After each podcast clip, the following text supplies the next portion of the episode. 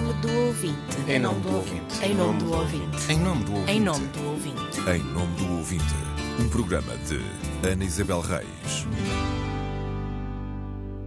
Como diz, Canalizador ou picheleiro, ténis ou sapatilhas, batatas ou semilhas, gama ou pastilha elástica, ervilha ou grisel, biju, molete, carcaça ou papo seco, o país é pequeno, mas cada região tem palavras próprias que denunciam a origem de quem fala ao microfone. Até aqui, nada de errado, não fosse o ruído que pode provocar na compreensão da mensagem. Pelo simples não, mais vale descodificar.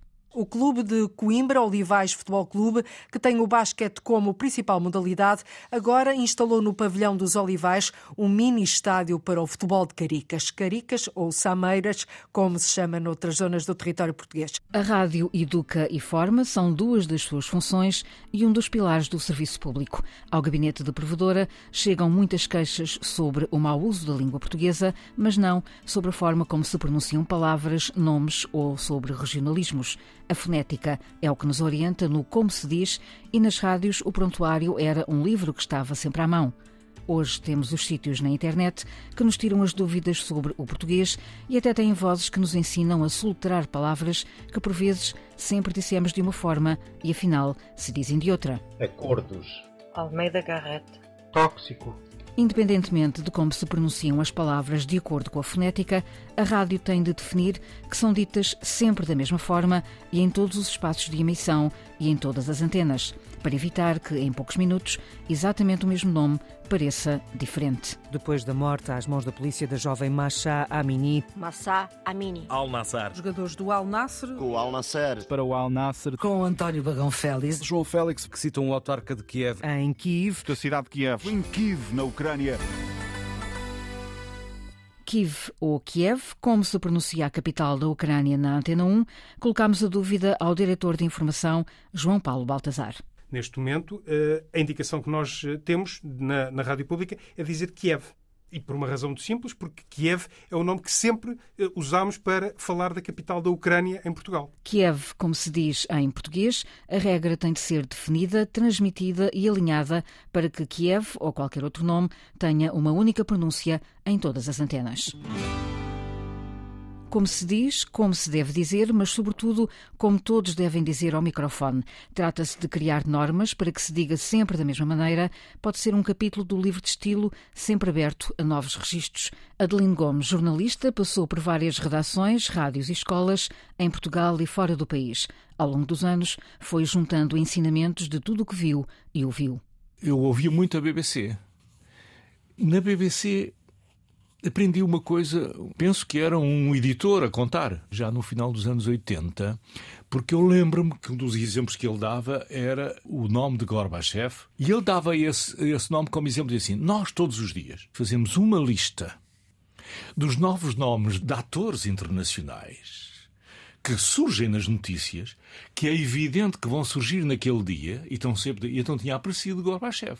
E então, por exemplo, pode-se dizer Gorbachev, Gorbachev, Gorbachev.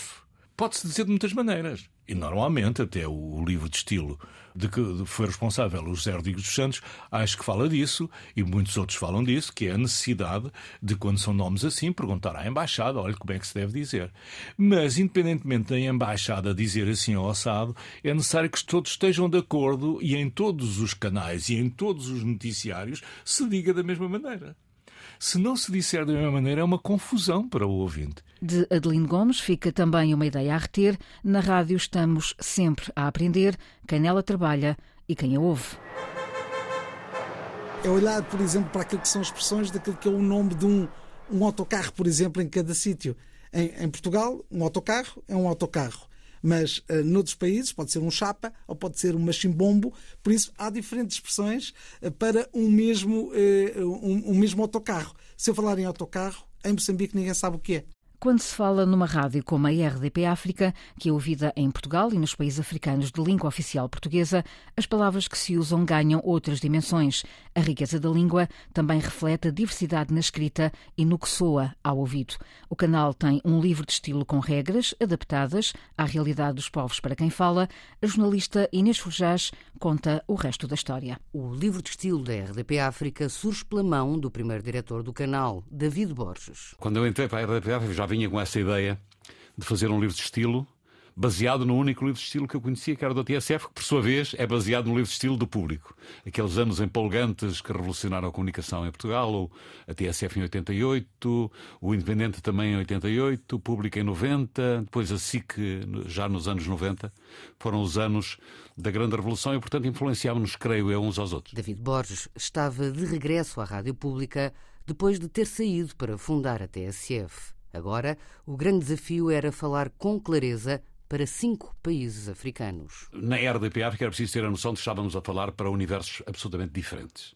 Estávamos a falar para angolanos, moçambicanos, são tomenses, guineenses, cabo-verdianos e logo aí havia a necessidade de fazer alguma adaptação em função dessas audiências.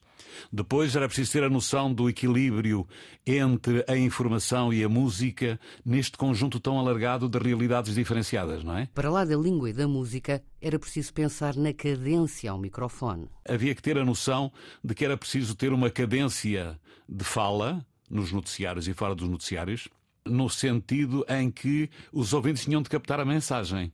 E uh, o português de Portugal provavelmente era dificilmente entendível se fosse falado a correr por um ouvinte, sei lá, na Guiné-Bissau. Nuno Sardinha, atual subdiretor da RDP África, dá-nos uma boleia para que se percebam bem as curvas e contracurvas da língua portuguesa. Se eu falar em autocarro, em Moçambique ninguém sabe o que é, que são os machimbombos.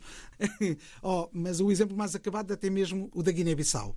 É, e no caso da Guiné-Bissau, que são os toca-toca, nós somos mesmo obrigados a dizer os autocarros urbanos conhecidos na Guiné-Bissau como toca-toca. Uh, no caso de Cabo Verde, as tradicionais IASes ou autocarros urbanos. Nuno Sardinha foi um dos jovens jornalistas que esteve na fundação da RDP África em 1996. Por isso era preciso criar numa equipa nova, uma linha orientadora com princípios perfeitamente definidos de como eh, abordar os temas e também como usar a língua portuguesa de uma forma que tivesse uma matriz. E nós tínhamos essa matriz no livro de estilo, ter uma linha orientadora de como fazer e, sobretudo, de eh, não cometer determinados erros era fundamental para os jornalistas que estavam a chegar à profissão. Uh, e a esse, a esse nível, eu penso que a introdução de um livro de estilo uh, numa rádio, é, eu acho que é um elemento fundamental. A matriz servia também como controlo de qualidade, uma espécie de farol, como recorda o antigo diretor e autor do livro de estilo da RDP África, David Borges. Porque nós sentimos que, falando para a África, precisávamos falar corretamente e de uma forma tão clara que fosse percebido no destino, por forma a melhorar também as valências do português dos ouvintes, e isso levou-nos. Já nos tinha levado na TSF a fazer um prontuário, um glossário no final do livro de estilo, que íamos acrescentando à medida em que íamos detectando erros. Se fôssemos adaptar esse glossário, esse prontuário à realidade de hoje, passaríamos o dia a criticar eh, a rádio porque hoje a impressão que se tem é que não há um controlo de qualidade como havia na altura. Na altura não era perdoado um gafe, um erro de português e hoje fartamos-nos de ouvir erros. Essa ideia que nós tínhamos foi vertida para esse glossário, para esse prontuário, que era uma espécie de farol. O livro de estilo nunca foi revisto, mas Nuno Sardinha admite pegar no assunto. Um livro de estilo tem que ir acompanhando também uh, o desenvolvimento da própria língua, porque a língua é, é dinâmica e a própria comunicação, o fenómeno da comunicação também tem que se adaptar eh, aos tempos. É uma ideia de, de, se poder voltar a, a pegar nele e eh, voltar a introduzi-lo naquilo que é a atividade. Até porque os erros surgem e uh, é preciso corrigi-los, voltando atrás no tempo, né? olhando para um documento que existia lá atrás e que foi basilar na, na, montagem de uma estrutura de uma equipa e que neste momento, se nós fizermos essa revisão da matéria dada, vamos chegar à conclusão que há erros que passámos a dar e que até não dávamos. Falamos todos português, mas o português tem muitas expressões.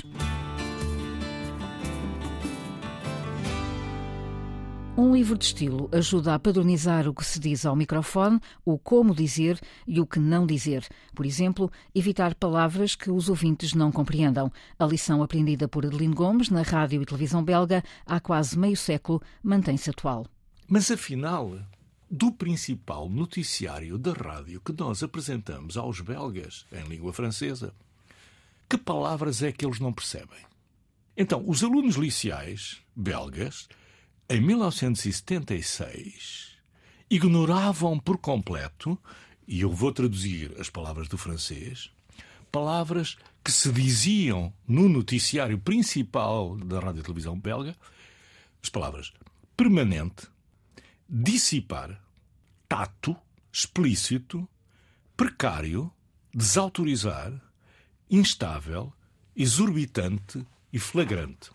E depois, a maioria mostrava dificuldades em perceber o significado de adjacente, loquaz, flutuante, diáfano e abnegação.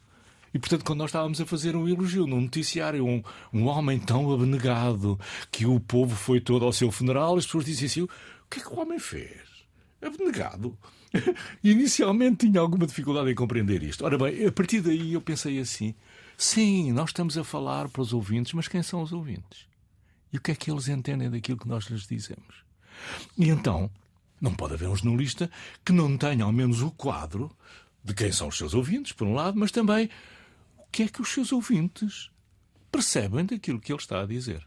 Isso foi, digamos, o meu foi assim a minha queda do cavalo, qual São Paulo, a pensar assim: eu não posso continuar a ser jornalista, a querer ser jornalista da rádio, sem ter em conta isto e sem lutar para que isto lá no meu país uh, funcione também, se nós chegarmos lá. Mas não chegamos e 47 anos depois ainda não temos um livro de estilo caricas ou sameiras, como se chama noutras zonas do território português. O que dizer, como pronunciar, que palavras não usar, descodificar regionalismos, traduzir expressões e palavras estrangeiras, regras básicas para quem faz rádio, a pensar em quem o escuta, os ouvintes. A comunicação tem que ser o mais aberta possível, com expressões que toda a gente consiga perceber à primeira vista e que eh, não complique, que facilite a comunicação entre todos. A língua e a fonética acompanham os tempos.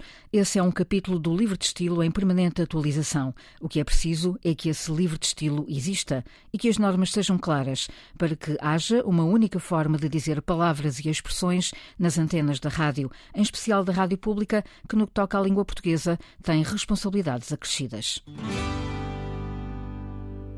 A caixa do correio da provedora está aberta aos ouvintes das rádios, web rádios e podcasts. Pode escrever a partir do sítio da RTP, em rtp.pt, enviar mensagem à provedora do ouvinte. Em nome do ouvinte, um programa de Ana Isabel Reis, com o apoio dos jornalistas Célia de Souza e Inês Forjás, gravação e montagem de João Carrasco.